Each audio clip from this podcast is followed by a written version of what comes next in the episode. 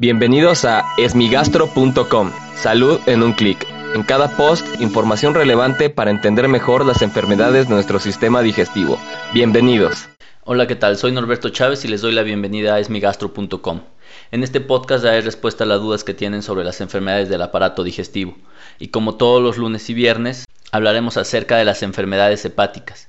En esta ocasión la pregunta la envió Miguel Ángel Garibay en el grupo de asesoría para pacientes con enfermedades hepáticas y pregunta acerca sobre el uso de algunos suplementos nutricionales para pacientes con cirrosis hepática y que tienen encefalopatía hepática. Es muy importante saber que la nutrición es un elemento indispensable para la buena evolución de las enfermedades hepáticas, ya que se sabe que la desnutrición o la falta de masa muscular puede incrementar la mortalidad en las personas con cirrosis hepática, y por ende la nutrición es un elemento indispensable. Sin embargo, existen muchas dudas en relación a cuál es la mejor estrategia para poder abordar esta enfermedad ya que en la encefalopatía hepática en especial el consumo alto de proteínas puede ser un factor que la desencadena. Ahora bien, es importante mencionar que el consumo alto de proteínas es una cantidad considerable y aguda. Por lo tanto, existe un miedo eh, bastante infundado en relación a que consumir proteínas es malo para las personas con cirrosis hepática. Y la verdad es que no. Lo único que se tiene que hacer es que se tiene que cuidar de manera correcta. Y otra de las cosas que muchas veces se preguntan es, el paciente con cirrosis hepática no quiere comer, y esto ya lo hemos platicado en otras ocasiones y puede ser secundario a los efectos adversos de los medicamentos, a la misma enfermedad que puede ocasionar alteraciones en el gusto y que le sepan mal los alimentos, o eh, también a que les ofrecen alimentos que no tienen sal y esto obviamente pues les quita el sabor y el deseo de comer.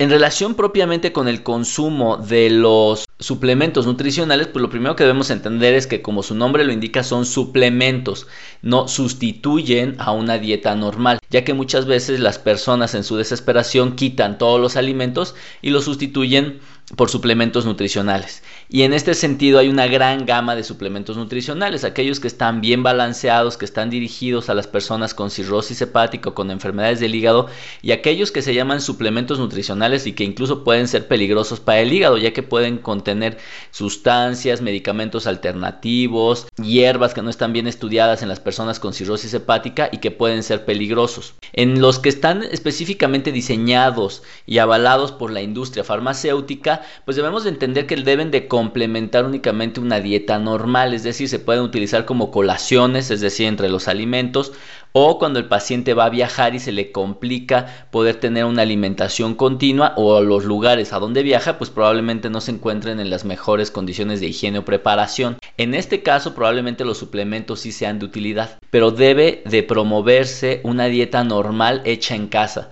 ya que contiene mucho más nutrientes, mucho más antioxidantes, vitaminas, etcétera, y evidentemente es mucho más económica. Por lo tanto, en el tema de los suplementos no se debe de olvidar que únicamente deben de complementar a la dieta deben de ser avalados por su médico y pueden ser una herramienta útil para el paciente cuando se encuentra fuera de su casa. Muchas gracias a Miguel Ángel por enviarnos esta pregunta. Si tienes alguna duda, te invito a que escuche los episodios previos. Y si aún tienes algo que no te haya quedado claro, en el sitio web esmigastro.com encuentras el formulario a través del cual puedes enviarnos tu pregunta. Y si quieres participar en el podcast, solo marca el 55 41 69 11 04 y podrás grabar tu mensaje al cual yo daré respuesta. Gracias por haber escuchado este post. Si la información les fue útil, compártanla. Hagamos que más gente esté informada. Los esperamos en el próximo podcast.